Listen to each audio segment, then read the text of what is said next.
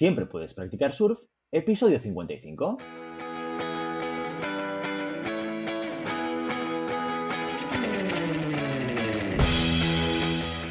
Bienvenido y bienvenida a Siempre puedes practicar surf, el podcast semanal sobre recursos humanos.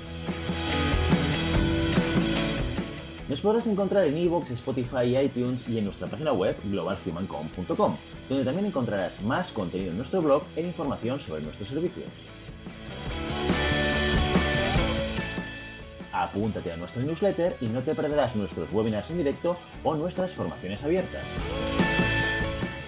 Este podcast está pensado para profesionales de recursos humanos, gerentes o jefes de equipo, y podrás encontrar técnicas, consejos, ideas, conceptos y noticias sobre la gestión de personas, eso sí, con un enfoque práctico y aplicable. Yo soy Guillermo Cornet, presentador de este programa, Hoy en Siempre Puedes Practicar Surf arrancamos con el primer episodio del 2021, en el que quiero compartir con todos vosotros algo habitual en estas fechas. Hoy en Siempre Puedes Practicar Surf vamos a hablar de las tendencias en recursos humanos para el 2021. Hace algunos episodios, y bueno, algunos meses más, en el episodio número 20, hablamos de las tendencias en recursos humanos para el 2020. Claro que eh, ese capítulo lo hicimos en diciembre de 2019, meses antes de la llegada del COVID y de la crisis sanitaria y económica. Difícil aceptar las predicciones en ese momento, claro. Bueno, vamos a hacer un poco de balance, vamos a analizar aquel Tendencias 2020 antes de entrar en el 2021. En el 2019 usamos el estudio de tendencias de Great Place to Work como referencia y en él se destacaban 10 prioridades para el 2020 en este orden. En primer lugar, la prioridad número uno que salía de ese estudio era el desarrollo de la experiencia del empleado y muy cerca de esa primera prioridad, la definición de la propuesta de valor al empleado. Estos son eh, dos prioridades muy enfocadas a todo lo que tiene que ver con la atracción del talento y cómo las organizaciones, bueno, pues por lo menos a finales del 19 pensaban y consideraban que el 2020 el gran reto era ser capaces de atraer mejor talento de manera más sencilla, sobre todo proponiéndoles un proyecto y una propuesta de valor que fuese interesante para ellos. En tercer lugar, la prioridad que se marcaba en este estudio era el liderazgo de los managers. Seguramente este es un elemento que ya eh, salía en la agenda de la mayor parte de los departamentos de recursos humanos y de los gerentes en general antes del, 2020, pero que sigue siendo pues, una de las prioridades y una de las palancas relevantes de cualquier organización. Detrás de esta tercera prioridad, seguramente destacaremos algunos elementos que tienen mucho que ver con el cambio y la transformación que estamos viviendo en la mayor parte de los mercados laborales. Y tiene que ver con la introducción de metodologías ágiles en la gestión de recursos humanos, tiene que ver con la transformación cultural, tiene que ver con el alineamiento estratégico del talento y tiene que ver con la transformación digital. Atención, transformación digital en el puesto número 7 de las prioridades de los departamentos de recursos humanos.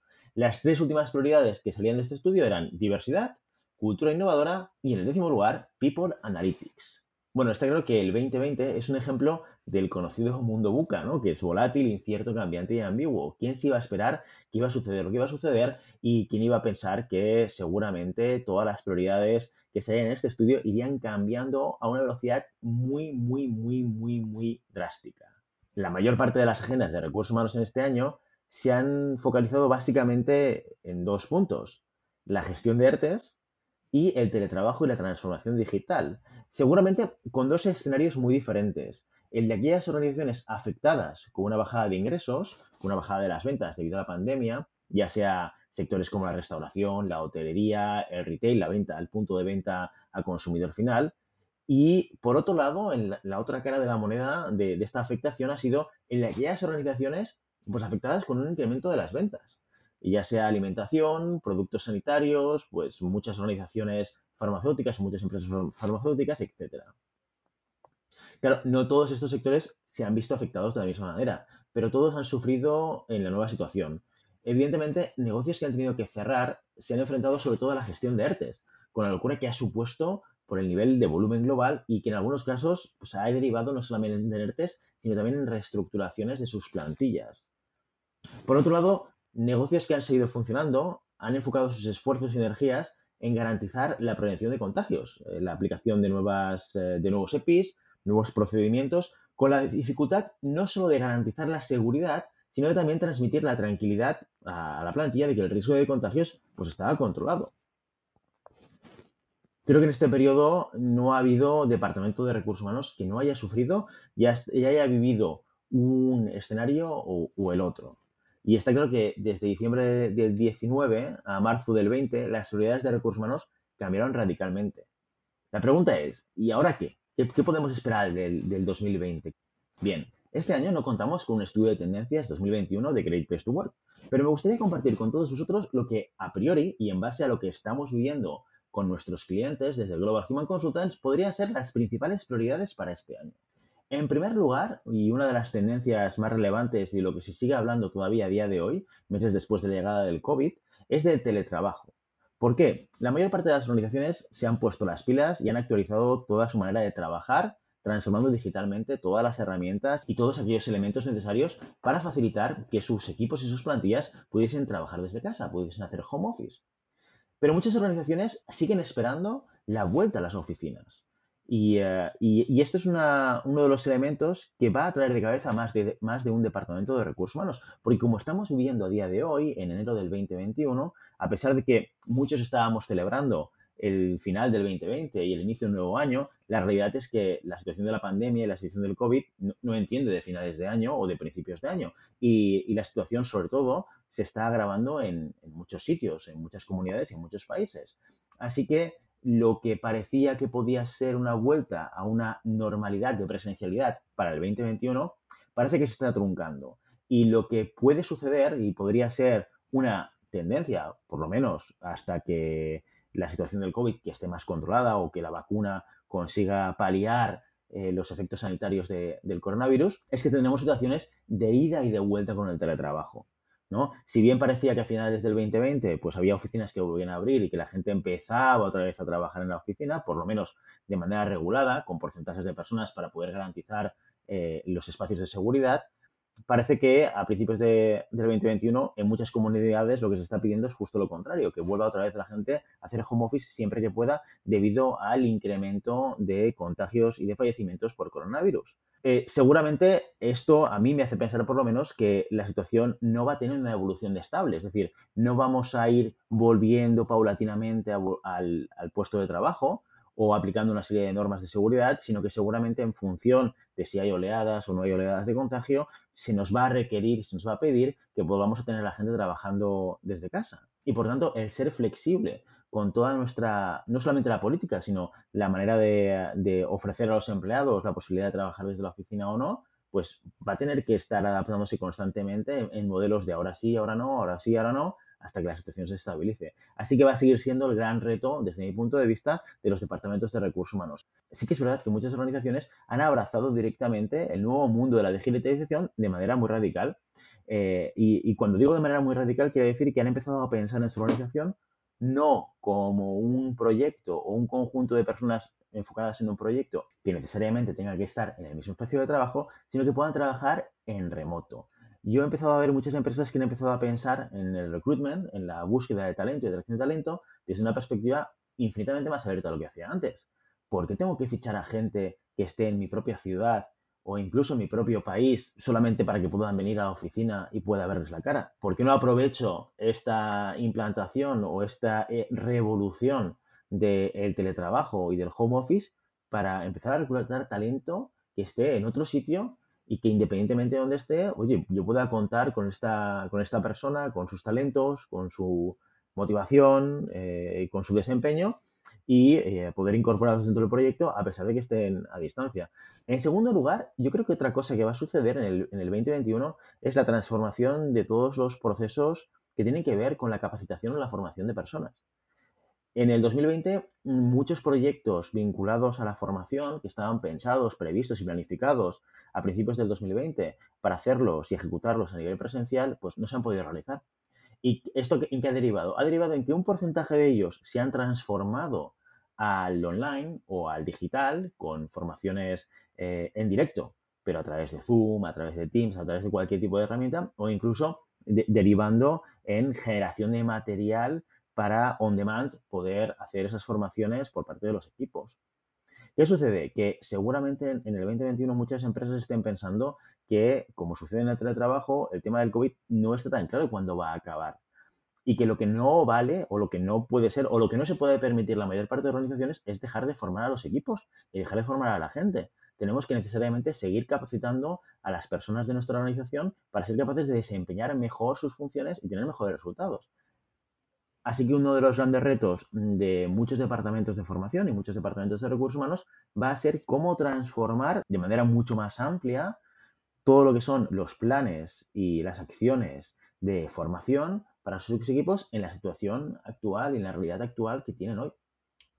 El tercer punto tiene mucho que ver también con algo que ha sucedido, que quizás es sorprendente y que evidentemente no ha sucedido en todos los sectores, pero en algunos sí, y es que a pesar del confinamiento, a pesar del coronavirus que nos puede hacer pensar que ha habido una parada completa y total del mercado de trabajo, la realidad es que han habido o han seguido habiendo procesos de selección, han habido altas, han habido bajas, han habido muchas personas que han decidido abandonar su proyecto y su organización para unirse a otro.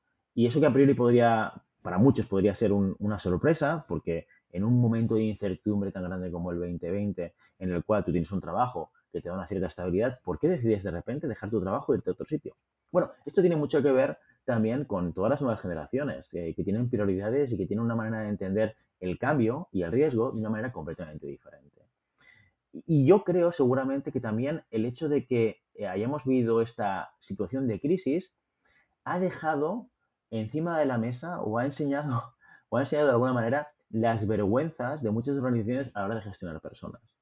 Cuando hemos tenido la necesidad y la obligación de poner a la persona en el centro a nivel de eh, garantías de salud, a nivel de ayudas, a nivel de facilitar el teletrabajo, yo creo que ha habido organizaciones que han cumplido con creces y han hecho todo lo necesario para estar del lado y ayudar y apoyar a las personas de su organización y a sus familias, y ha habido otras que no tanto. Y ahí yo creo que se ha notado la diferencia y, eh, y, hay muchas organizaciones que han sufrido mucho de la huida del talento de, de, sus, de sus equipos. Y por tanto, esta situación de crisis les ha puesto en una situación quizás de una presión muchísimo más alta. Y mucha gente ha decidido marcharse.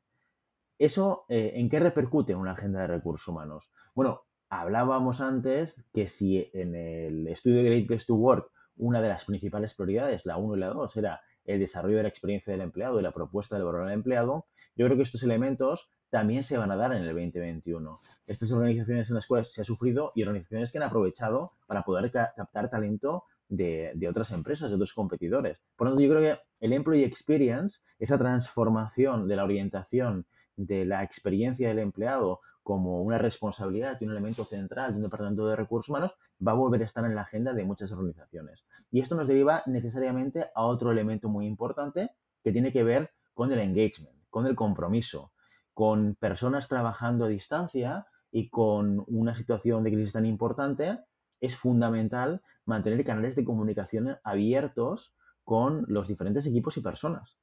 Y, esto hace que muchos departamentos de recursos humanos estén pensando y estén evaluando cómo y de qué manera se puede estar midiendo ese engagement, pero no de la manera tradicional, del medir cada 12 meses con una encuesta de clima laboral, qué es lo que está sucediendo, sino de una manera más constante y recurrente. Muchas compañías ya lo están haciendo y de alguna manera su orientación es el de preguntar constantemente y el de proponer y el de hacer un poco de balance con el equipo directamente, hacer que la gente participe también de ese proceso de decisión, porque si bien en el punto número uno hablábamos de teletrabajo, el teletrabajo como herramienta o como elemento a implementar en una organización depende mucho la operativa en función de la situación personal de cada persona. No es lo mismo proponer teletrabajo a una persona de 25 años soltera que a lo mejor está compartiendo piso eh, y, y, alquila una habitación mm, donde en su contexto es, ostras, si yo puedo salir de aquí para trabajar mejor porque me ayuda a concentrarme, porque no tengo las herramientas, porque a lo mejor no tengo un espacio específico para, para trabajar,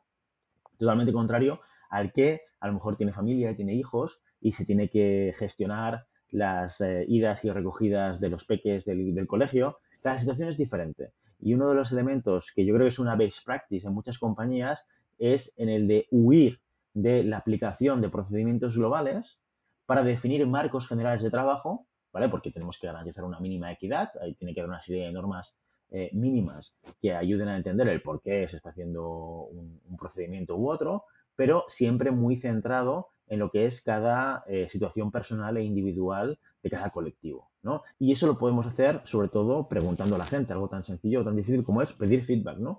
Y por tanto, yo creo que esta, este elemento del engagement, ahora en el 2021, si bien seguramente en el 2020, debido a la situación de crisis y muchos ERTES, muchas organizaciones han decidido dejar de preguntar, lo cual yo creo que es un error, pero han decidido dejar de hacerlo porque evidentemente cuando tú estás haciendo un expediente de regulación de empleo y diciendo a la gente, oye, es que no tengo trabajo y tienes que trabajar al 50% o, o es que es al 0% y entonces no puedes venir a trabajar porque no tengo nada que darte, es difícil empezar a cuestionarte si quieres preguntar a la gente cómo está, ¿no? Pero bueno, yo creo que esto volverá a estar en la agenda de muchas empresas y muchas organizaciones en el 2021, sobre todo por eso, porque muchas de ellas creo que han sufrido de eh, la, la huida de parte de su talento. Y el cuarto punto, y yo creo que no sé si es hasta cierto punto algo que va a suceder en el 2021, pero que va a empezar a afectarnos cada vez más, 2021, 2022, y que tiene que ver con la diversidad y sobre todo con la diversidad generacional. Eh, mucho se ha hablado de los millennials. Los millennials ya llevan mucho tiempo integrados en el mundo del trabajo. De hecho, eh, los millennials ahora están ocupando cargos de management en todas las organizaciones. Pero detrás de estos millennials, eh, con 25 y 26 años, empezamos a ver la generación Z que ya se están incorporando en el mundo del trabajo, que tiene, en términos generales, un marco de, pensamiento diferente al que teníamos la generación X, como puedo ser yo, o los millennials. ¿no? Y eso cada vez va a ser más tendencia. De hecho, si eh, leemos eh, sobre tendencias en Estados Unidos y en el norte de Europa, veremos que diversidad e inclusión son dos conceptos que empiezan a estar arriba en las prioridades de las organizaciones. ¿Por qué? Porque esto va a ser un foco de dificultades para muchas empresas, sobre todo aquellas empresas que no han nacido con la diversidad generacional que ya están muy consolidadas, que llevan muchos años en el mercado, que tienen una manera de funcionar y que les cuesta entender que necesariamente tienen que adaptarse para captar nuevo talento. Y si bien creo que evidentemente con el coronavirus, pues seguramente teletrabajo, formación, engagement y employee experience son aquellos elementos que van a ser prioritarios, vamos a tener que empezar a hablar de diversidad generacional más pronto que tarde. Bueno, esas son las cuatro tendencias para el 2021 que empezamos a, ver o empezamos a, palpar por parte de, nuestros clientes, por parte del mercado. No sé si vosotros os sentís identificado con estos. Encantados de recibir vuestros comentarios si, eh, si, tenéis una perspectiva diferente o si, por el contrario, pensáis que estas van a ser las prioridades de vuestra empresa o vuestro departamento de recursos humanos. Y ya sabes, no puedes detenerlas solas, pero siempre puedes practicar surf. Y hasta aquí nuestro episodio de hoy. Como siempre, queremos invitaros a que os pongáis en contacto con nosotros, nos deis vuestra opinión y nos sugiráis temas o si tenéis alguna pregunta. Lo podéis hacer a través de la página de contacto en globalhumancon.com barra contacto o en las redes sociales estamos en Facebook, en Instagram, en Twitter y en LinkedIn. Y si el contenido de este podcast te gusta, no te olvides suscribirte, darnos 5 estrellas en iTunes y me gusta tanto en iVoox como en Spotify. Igualmente recuerda que puedes encontrar más contenidos, noticias, recursos en nuestra web globalhumancon.com Muchas gracias por todo, por tu tiempo, por tu atención y por tu interés en estos temas sobre gestión de personas. Nos escuchamos la semana que viene. Hasta entonces, feliz semana.